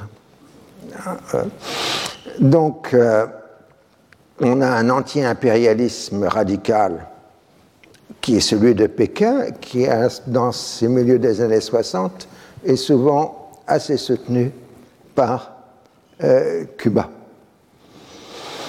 C'est la doctrine que l'impérialisme et les réactionnaires sont des tigres de papier, disait le camarade Mao. Et Khrouchtchev avait répondu en 62 que le tigre avait des dents atomiques. Hein, euh, donc on a ces débats.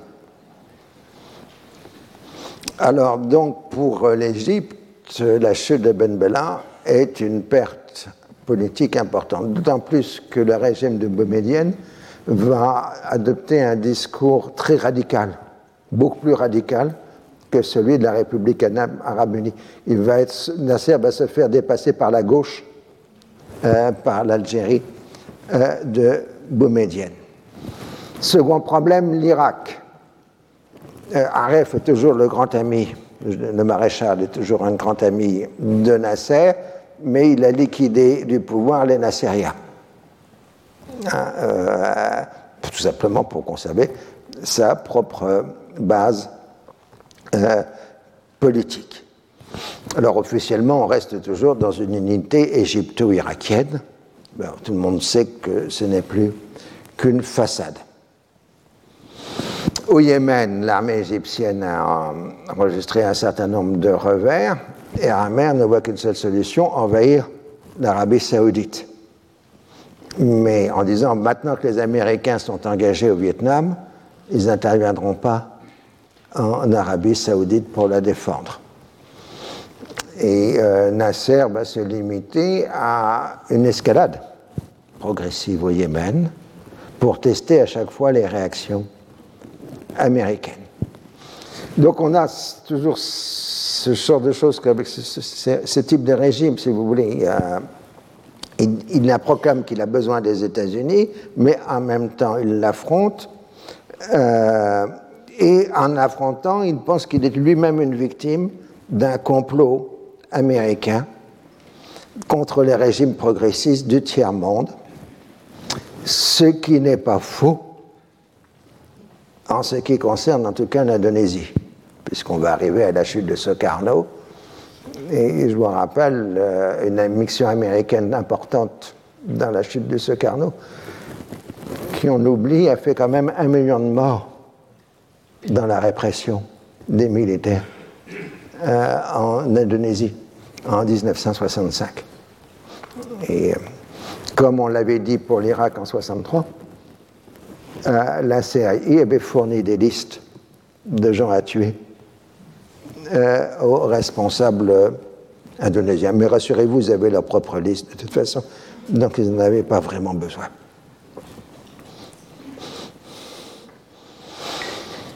Alors Eshkol, en plus, a fait de la provocation, puisqu'il a dit la sixième flotte est l'arme de réserve de l'armée américaine, de, la sécurité d'Israël. Ce qui compromet complètement les Américains aux yeux des Arabes. Réplique, juillet 65, pour la première fois, des navires de guerre soviétiques sont admis au port d'Alexandrie.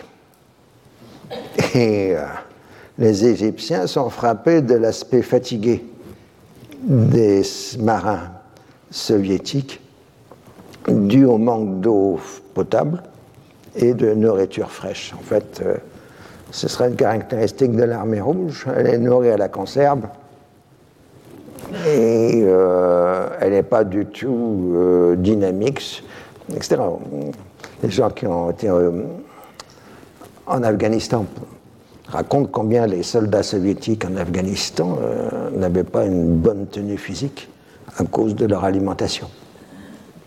Ils étaient mal nourris, contrairement à ce qu'il y a dans les armées occidentales, où sont parfois un peu trop bien nourris, mais ça c'est autre chose. Euh, question du Golfe, comme d'habitude, euh, ça progresse euh, du côté de, la côte de la Trêve, mais les Britanniques font tout pour empêcher la pénétration de la Ligue arabe dans la côte de la Trêve. Du coup, les RAU et l'Irak et la Ligue arabe accusent la Grande-Bretagne de vouloir isoler les principautés du Golfe arabo-persique. Ça, c'est la formule du monde, hein, le Golfe arabo-persique. C'est comme ça, on se mécontente ceux qui veulent le Golfe arabique et ceux qui veulent le Golfe persique. Euh, du reste du monde arabe et de vouloir liquider l'arabisme dans cette région en encourageant notamment l'immigration non arabe et iranienne au risque de créer une nouvelle Palestine.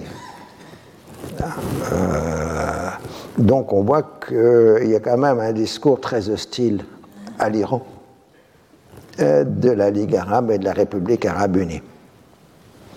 Bon, quand même, il y a des émirs qui sont un peu euh, fatigant. Euh, bon, il y a l'émir de Bahreïn, par exemple, qui viennent très durement de réprimer un mouvement social. Alors, on l'a accusé d'avoir jeté au requin un certain nombre d'opposants, mais bon, c'est peut-être écologique.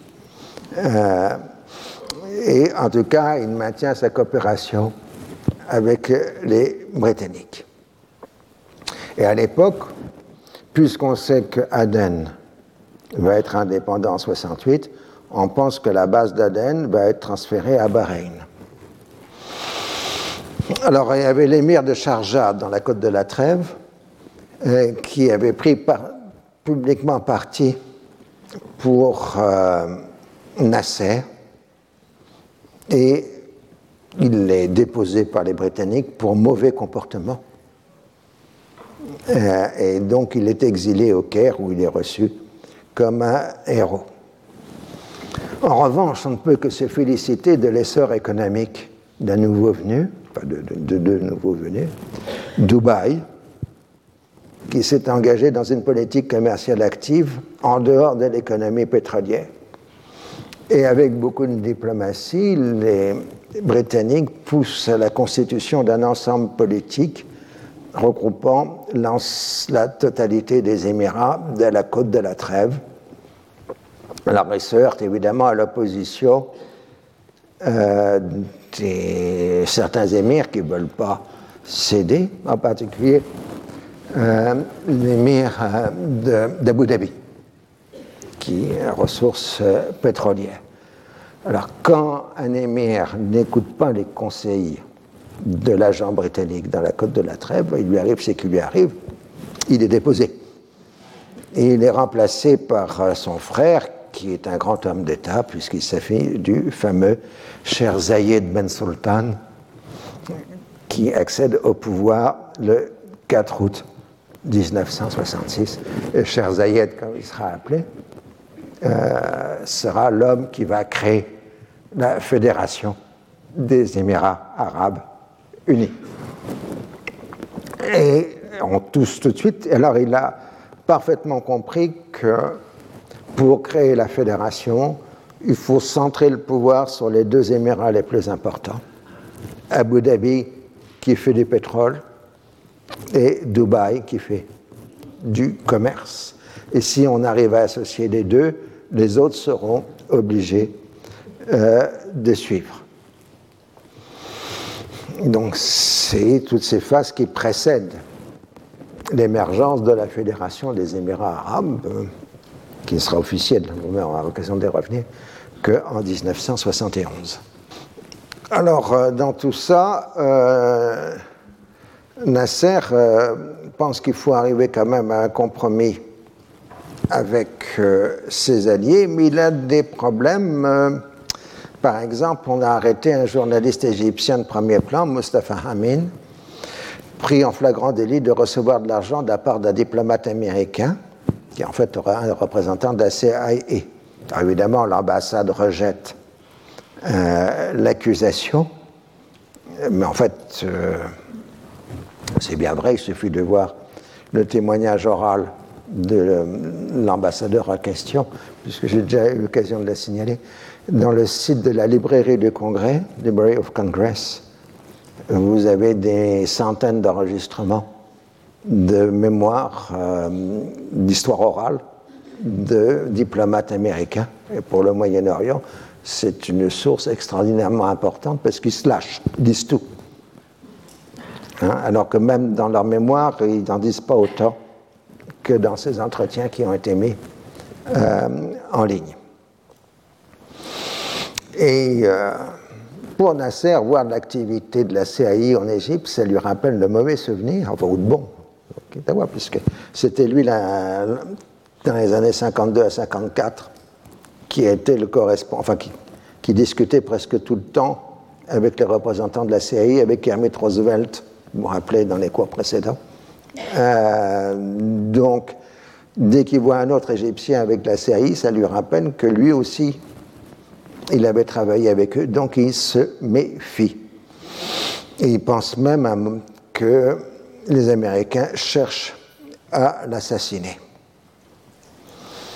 il fait de l'unité nationale. Euh, le 24 juillet 65, il inaugure la première pierre, enfin il pose la première pierre de la plus grande cathédrale copte du pays, soit de la cathédrale Saint-Mars dans mon souvenir, et affirme qu'il n'y a pas de discrimination possible entre musulmans et chrétiens en Égypte, euh, et euh, qu'il faut lutter contre euh, Mutrasibin, les fanatiques chrétiens et musulmans qui veulent créer des troubles confessionnels dans le pays. Ça, c'est un signal inquiétant. C'est la première fois depuis le début du régime nassérien qu'on parle de tensions confessionnelles en Égypte. C'est le problème, c'était que sous la monarchie, il n'y avait pas de grands problèmes essentiels parce que la grande bourgeoisie copte participait à la classe au pouvoir euh, en Égypte, qui était tenue par les grands propriétaires fonciers, la grande bourgeoisie industrielle. Donc, ils avaient un accès direct euh, au pouvoir. En revanche, il n'y avait pas de copte dans le corps des officiers. Or, le nouveau pouvoir, depuis 1952, recrute d'abord dans le corps des officiers. Et puis les nationalisations de l'économie ont frappé directement les Coptes, qui étaient beaucoup plus présents dans la société civile que du côté de l'État. Il faut rappeler qu'à l'origine, il n'y avait pas énormément de différence entre les officiers libres et les frères musulmans. Ils avaient un même but, qui était la libération du pays de la domination étrangère. Mais la différence quand même qui existait déjà au début des années 50, euh, qui a toujours été une constante euh, de la pensée islamiste, était la défense culturelle. Les frères musulmans centraient leur discours sur l'islam comme centre de l'identité est la source d'un ordre social à construire. Et euh, de l'autre côté, les officiers libres, eux, étaient ouverts sur l'extérieur par définition. Ils avaient été formés par des officiers britanniques à l'académie militaire, ils parlaient tous l'anglais. Et Nasser avait continué toute sa vie à lire la presse anglo-saxonne tous les jours avec un petit décalage, parce qu'à l'époque, on n'avait pas l'Internet, donc on n'avait pas le New York Times du matin. Euh, mais euh, il est à peu près sûr, par exemple, que Nasser lisait toutes les semaines Time Magazine, etc. Donc ils avaient une ouverture et ils lisaient directement les textes politiques anglais, même s'ils ne les comprenaient pas vraiment, parce que les Américains trouvaient que Nasser n'avait jamais compris le système politique américain et l'articulation entre la présidence et le Congrès. Ça, c'est une autre question. Et euh, donc les officiers libres se sont définis assez rapidement comme modernistes. Ah ben ils ont vu des choses. Ah, Encore une fois, pour comprendre les officiers libres, ce sont des gens qui se sont retrouvés bloqués dans leur garnison durant la Seconde Guerre mondiale, pendant qu'un million de soldats de l'Empire britannique affrontaient directement les ennemis euh, sur le sol égyptien. El c'est sur le sol égyptien. Ces officiers libres euh, ont été des spectateurs de la Seconde Guerre mondiale mais en même temps, c'était pour eux euh, leur, expérience formatrice. Hein, et, euh, et, à beaucoup, bah, Sadat était lui complètement du côté de l'Allemagne. Hein. Nasser, non, lui, il était en garnison. C'est tout. Il y a un très bon film euh, là-dessus de Youssef Chahine, pour tout comprendre. Iskander Yale, Alexandrie, pourquoi? Où il y a Nasser et Sadat qui apparaissent hein, au, second plan. Mais ça montre vraiment très bien cette position de spectateur que les Égyptiens ont euh, durant euh, la Seconde Guerre euh, mondiale. Alors, certes, on peut définir l'opposition entre officiers libres et frères musulmans comme une opposition culturelle, mais soyons réalistes, c'est d'abord une lutte pour le pouvoir. Et, euh, et donc ça a amené au choc frontal de 1955 entre les officiers libres euh, et euh, les frères musulmans, et ce qui a ensuite engendré l'opposition entre les nationalistes arabes dans l'ensemble de la région et les islamistes. Enfin, on n'utilise pas le terme islamiste à l'époque, c'est un terme qui n'apparaîtra que dans les années 80. Euh, donc, euh, c'est essentiel. Pensez qu'encore en 1955, le bas syrien manifeste avec les frères musulmans en Syrie pour prendre la défense des frères musulmans euh, soumis à la répression en Égypte. Ah, on est dans un autre monde euh, après. Et c'est à partir de la lutte pour le voir que la divergence idéologique se construit entre le nationalisme arabe et les frères euh, musulmans. Le nasserisme adopte un socialisme arabe modernisateur, mais non laïque, à la grande surprise des soviétiques mais qui ne tolère aucune dissidence ou pluralisme. Ce que fait Nasser, c'est de construire un État sécuritaire arabe fondé sur la multiplicité des services policiers, civils et militaires et la découverte périodique de complots, dont certains sont réels et d'autres inventés pour la circonstance. Il s'y ajoute euh, l'assujettissement des institutions religieuses islamiques au service de l'État et de ses politiques, ce qu'on appellerait aujourd'hui l'islam modéré. Alors, l'élimination des vieux partis politiques libéraux avait été facile. Ils étaient trop liés au régime, euh, à l'ancien régime discrédité. Les communistes n'avaient jamais réussi à devenir une force sociale et le rapprochement avec l'Union soviétique avait sapé la capacité de contestation, ce qui avait abouti, on l'a vu tout à l'heure, à la dissolution des organisations communistes en Égypte. Restent les frères musulmans. Ils étaient de loin les mieux structurés, disposant d'une vraie base sociale.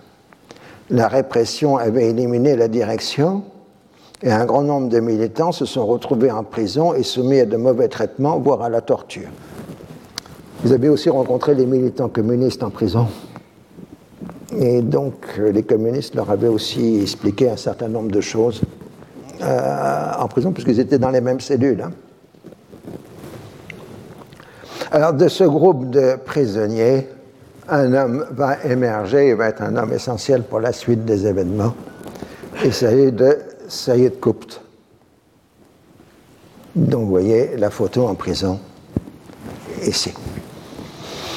Cet écrivain idéologue n'a rejoint que tardivement les frères musulmans après un séjour aux États-Unis entre 1948 et 1950, qui lui avait fait rejeter la civilisation occidentale pour son matérialisme, son impiété caractérisée tout aussi bien par la fréquentation des libres des hommes et des femmes que par la ségrégation raciale dont il a été lui-même victime. Il avait la peau très sombre, Saïd Kopт, et dans son séjour aux États-Unis, il était pris pour un noir. Et donc, il a eu un certain nombre d'épisodes tout à fait douloureux. Mais en même temps, il a amplifié tout ça dans sa tête. Il raconte dans ses souvenirs que, je crois qu'il était à l'hôpital et que les médecins se félicitaient de l'assassinat de Hassan el-Banna. Comme si des médecins américains en 1947 euh, étaient au courant de l'existence de Hassan el-Banna. C'était une vision complètement faussée du réel qu'il avait déjà à cette époque. En tout cas, il a rejeté euh, le modèle occidental à la suite de son séjour aux États-Unis.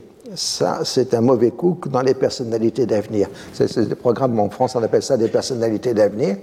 Vous trouvez un certain nombre de gens et euh, vous trouvez euh, qui vous paraissent monter rapidement dans la société du pays en question.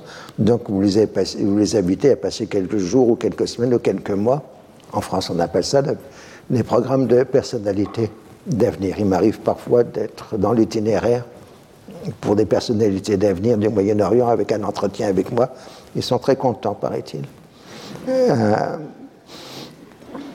et euh, Saïd Kopт pose l'islam comme mode de vie, rejetant tout aussi bien le capitalisme que le communisme. Alors il construit un système euh, qui, en quelque sorte, va essayer d'éliminer le politique. C'est ça en question. Euh, il appelle à un rejet d'une modernité importée en construisant comme modèle l'islam des origines. Ce qui, entre nous soit dit, est assez douteux pour la question politique, vu que les trois, sur les quatre premiers califes, trois sont morts assassinés. Euh, mais c'est des choses qu'il ne faut pas dire. Euh, c'est un blasphème. Euh, donc, il construit l'idée d'une supériorité morale de l'islam en fondant sur une vision mythique qui est celui de l'islam du prophète et des quatre premiers califes. Chut, haute blasphème, il semble que les quatre premiers califes ne savaient pas qu'ils étaient des califes, mais bon. Ah, ils étaient Amir el-Mominin, ça, il n'y a pas de problème, commandeur des croyants. Mais les premières mentions dans les textes que nous avons de calife, c'est toujours du côté d'Abd al-Malik, c'est-à-dire à la fin du, siècle, vers 680-690. Ce qui fait qu'aujourd'hui, beaucoup de gens pensent que le second fondateur de l'islam, c'est Abd al-Malik, qui était entre autres le premier vrai calife, le premier calife à porter le nom de calife. Mais bon, ça, c'est une autre histoire. Alors, euh, c'est en 1953 qu'après avoir fréquenté les officiers libres, Saïd Kopт a basculé du côté des frères musulmans, parce qu'il a compris que les, frères, les officiers libres n'iraient pas vers la constitution d'un État islamique. Et lors de la, confrontation de 54-55, Saïd a été chargé de la propagande de l'organisation secrète et a rédigé des tracts accusant Nasser de trahison et l'en traitant de juif assoiffé de sang. Il y a beaucoup de discussions pour savoir s'il existe un antisémitisme arabe ou non, mais il est clair que dès les origines du mouvement des frères musulmans, c'est-à-dire dès les années 30, l'antisémitisme est bien une composante de l'idéologie euh, des frères. Alors, suite à la terrible répression qui les a frappés, les frères euh, se sont divisés en deux tendances. La première jugeant que la défaite est due à une trop grande radicalisation, c'est-à-dire une tendance modérée. La seconde, au contraire, estimant que l'on n'a pas été assez radicale. Et c'est dans ce milieu des années 60, dans la tendance radicale, que va se constituer les premiers éléments de ce qui deviendra plus tard le djihadisme. Et c'est Saïd Kopt, en quelque sorte, qui a rédigé les éléments essentiels de la doctrine. Avant, Saïd Kopt, avant son arrestation, il était plutôt euh, socialiste. Il défendait une théorie de la justice sociale en islam. Donc on pouvait dire qu'il préconisait une forme de socialisme islamique. Mais maintenant, il combat l'impérialisme culturel occidental. Et euh, donc il est amené à faire ce que Hassan el-Banna n'avait pas fait, c'est-à-dire à condamner la société égyptienne contemporaine comme insuffisamment musulmane. il décrit non seulement les non-musulmans comme ennemis, mais aussi l'essentiel des musulmans comme des ignorants, des jaïliyin. Et autrement dit, si en utilisant le terme jaïli, il renvoie à la société arabe d'avant l'islam, le temps d'ignorance, ce qu'on appellerait, si on fait une vague comparaison chez nous, au paganisme. Et au contraire, il élabore la théorie d'une utopie politique globale qui affirmerait la souveraineté de Dieu sur terre, la Hakimiyya. Alors, c'est pas lui qui a inventé le concept, même si c'est un néologisme, ça vient de Maoudoudi au Pakistan. Euh, mais Maoudoudi étant écrivant en arabe, ou, traduit en arabe, Saïd Kopt a eu certainement connaissance des écrits de Maoudoudi. Alors ça passe par le postulat de l'application totale de la loi islamique qui établirait la meilleure des sociétés possibles parce que si la loi est appliquée intégralement, il n'y a plus de problème. Donc il n'y a plus de politique. Euh, c'est là l'utopie complète du cotbisme, c'est qu'il n'y a plus de politique. C'est la loi de Dieu s'applique. Il n'y a, plus rien. Et c'est un problème dans lequel le sionisme, euh, l'islamisme n'arrivera jamais à s'en sortir. Encore aujourd'hui, les frères musulmans, enfin par exemple le Hamas, euh, veut une société démocratique avec des élections, mais il faut d'abord que l'ensemble des électeurs soient des bons musulmans. Et donc, on se remonte qui définit qui est un bon musulman. Hein, euh, alors, les, chiites, avec, ça on verra ça dans d'autres cours, eux trouveront la solution en faisant intervenir directement Dieu par l'intermédiaire du guide suprême. Mais il n'y a pas d'intermédiaire chez les sunnites. D'où cette apologie de la loi, qui, alors dans ce sens, il rédige d'abord un important commentaire du Coran qui le transforme en programme révolutionnaire destiné à éradiquer définitivement le mal sur Terre. Alors, euh, il fait disparaître ce qui était fondamental dans la religion islamique des origines, la différence entre ceux qui sont chargés de dire le droit, c'est-à-dire les savants religieux, les ulama, et ceux qui sont chargés de la faire respecter, les gens du pouvoir. On avait dit, euh, formule célèbre, islam théocratie laïque. Euh, ça voulait dire qu'il y avait quand même une division du pouvoir certaine. Il y avait ceux qui disent euh, le droit et qui sont les conseillers du pouvoir mais ils n'ont pas la capacité de faire respecter le droit. Donc il y a les gens du pouvoir qui, eux, n'ont pas besoin de dire le droit, sauf s'ils sont califes, mais qui sont chargés de faire respecter le droit. Donc il y a une forme, entre guillemets, de distinction de deux pouvoirs, entre ceux qui sont le pouvoir lui-même, et on voit très bien qu'après le califat, c'est l'expression pouvoir qui est utilisée. Sultan, c'est le pouvoir. Sultan, sultan, c'est le pouvoir. Et euh, alors cette distinction entre celui qui dit le droit et celui qui fait le pouvoir, qui, l'exerce, elle est abolie euh, là. Mais en revanche, il appelle à la constitution d'une avant-garde at Alors là aussi, c'est un terme euh, d'abord d'origine marxiste, pour des gardes, la jeune garde, etc. Et puis ensuite, c'est un terme qui est aussi utilisé par les nassériens, l'avant-garde. Et le programme politique de Saïd Kop est publié en 1964 dans, avec, un titre que malicieusement Gilles Kebel, enfin, qui pourrait se dire en français Jalons sur la route, et que Gilles Kebel, avec malice, je trouve, traduit par signe de piste. Hein? Pour ceux qui ne savent pas, sa collection Signe de piste était une collection de romans à destination des jeunes adolescents, de romans scouts qui euh, est très diffusée dans la société française des années 50 et 60, avec l'histoire du prince Éric, etc. Enfin, c'est une littérature qu'il faudrait un jour euh, relire, parce que ce n'est pas sans, intérêt. Donc moi j'ai lu des signes de piste dans ma jeunesse, et je pense que Gilles Kepel, qui a mon âge, à peu près, un ou deux ans près, a dû aussi lire la collection signes de piste, donc je pense qu'il a traduit avec malice. Euh, alors donc, euh, on a vu l'influence euh, de Mao Doudi, du marxiste, malgré tout. Alors le marxiste, il l'a rencontré en prison. Hein.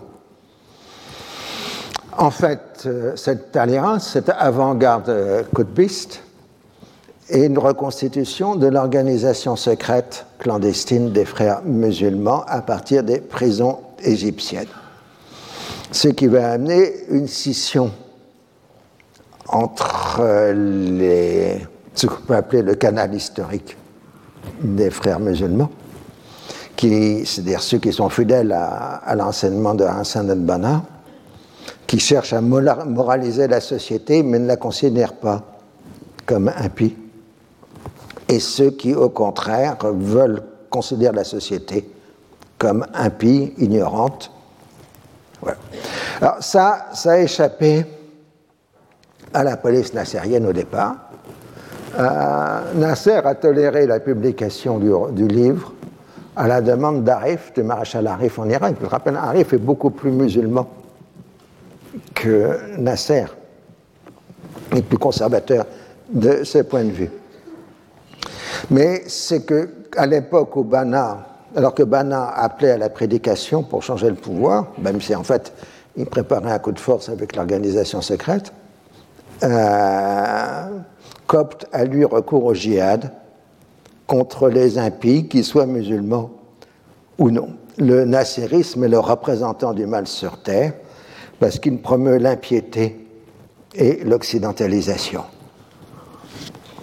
Et il s'en prend aux institutions religieuses qui se sont mises au service du pouvoir.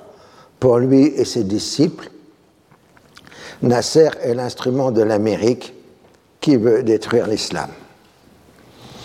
Il donne donc une justification idéologique à la lutte armée contre l'impiété des faux musulmans, ce qui va conduire à la légitimation du takfir, c'est-à-dire de proclamer un musulman infidèle, et donc sa condamnation, Hein, ce qu'on appelle le takfirisme, même s'il s'appuie sur un corpus de textes religieux, la priorité chez lui est donnée à la politique au détriment du contenu de la religion. Donc tout le djihadisme contemporain dérive de Saïd Kop, à l'exception des farfelus du Hizb tahrir pour lesquels j'ai toujours une certaine affection, j'arrive pas à comprendre pourquoi qui est un mouvement scissionniste des frères musulmans en Jordanie, parti de la libération, et qui a à peu près créé tout le vocabulaire contemporain de l'islamisme. Euh, je dire, si vous prenez le discours de l'État islamique, c'est du Hizb Tahrir. Sauf que le Hizb Tahrir, depuis sa fondation, n'a jamais pris commencé de lutte armée. Ah, euh, ce qui est quand même assez extraordinaire. Ah. Mais en tout cas, euh, pour la lutte armée, il n'y a pas de problème, c'est Saïd Copte. Alors, euh, le corps essentiel des frères musulmans clandestins rejette la doctrine de Saïd Copte en disant que de toute façon c'est un nul qui n'a pas la, connaissance théologique nécessaire pour euh, s'exprimer et modifier la religion islamique. C'est pas un alim, c'est pas un ulama, euh, c'est un intellectuel, euh, Saïd Kopt. Il n'a aucune étude, aucun diplôme religieux. Mais son organisation secrète n'a pas le temps euh, de passer à l'acte. La politique, la police égyptienne la démantèle durant l'été 1965 avec une nouvelle vague de répression qui s'étend à l'ensemble de la mouvance frère musulmane. Copte est de nouveau arrêté et revendique la responsabilité d'avoir créé l'organisation pour diminuer les charges contre ses lieutenants. Alors, il semblerait que l'organisation secrète avait bien monté une opération destinée à assassiner Nasser dans un de ses déplacements et que ce serait le roi Hussein, informé par ses propres services de sécurité, qui ait prévenu Nasser du complot contre sa personne. Mais là, on est dans une histoire de complot à l'intérieur du complot, qui est encore à l'intérieur du complot. Et. Donc, à la fin de 1965 et au début de 1966, les procès se succèdent contre les membres de l'organisation secrète. Des condamnations à mort et à de lourdes peines sont décrétées, enfin décidées. Je signale que la Pravda du 11 décembre 1965 euh, condamne l'organisation philo-impérialiste des frères musulmans. J'ai trouvé un exemple aussi de takfir, mais plus modéré, dans l'Égypte des années 60. C'est une euh, déclaration d'Al-Azhar, donc l'université religieuse d'Al-Azhar, faisant des communistes des renégats impies, mais simplement pour leur interdire le mariage avec une musulmane.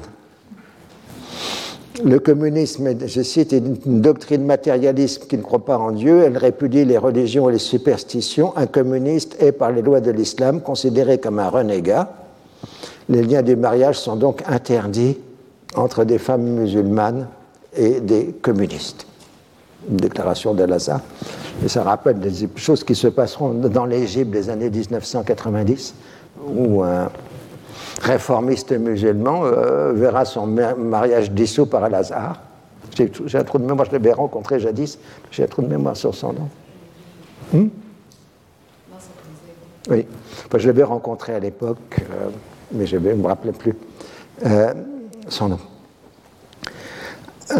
donc, voilà pour cet épisode essentiel de l'année 1965, pas tellement sur le moment. Euh, après tout, ce n'est qu'un exième complot contre le régime nassérien. Alors plus tard, euh, on va dire qu'il n'y avait pas eu de complot et que c'était encore de la vaste calomnie, euh, mais les historiens actuels qui ont étudié le dossier pensent qu'il y a réellement eu complot des copistes contre Nasser et que ce n'est pas une invention de la police égyptienne. Alors qu'ensuite, tous les frères musulmans aient été mis dans le même sac, c'est autre chose. Mais euh, voilà. Alors, ben, peut-être se faire un peu court, mais je vais vous laisser là parce que sinon il faut que j'engage un dossier qui est un peu trop long. Et donc, vous êtes condamné à venir la fois prochaine. Retrouvez tous les contenus du Collège de France sur www.colège-2-france.fr.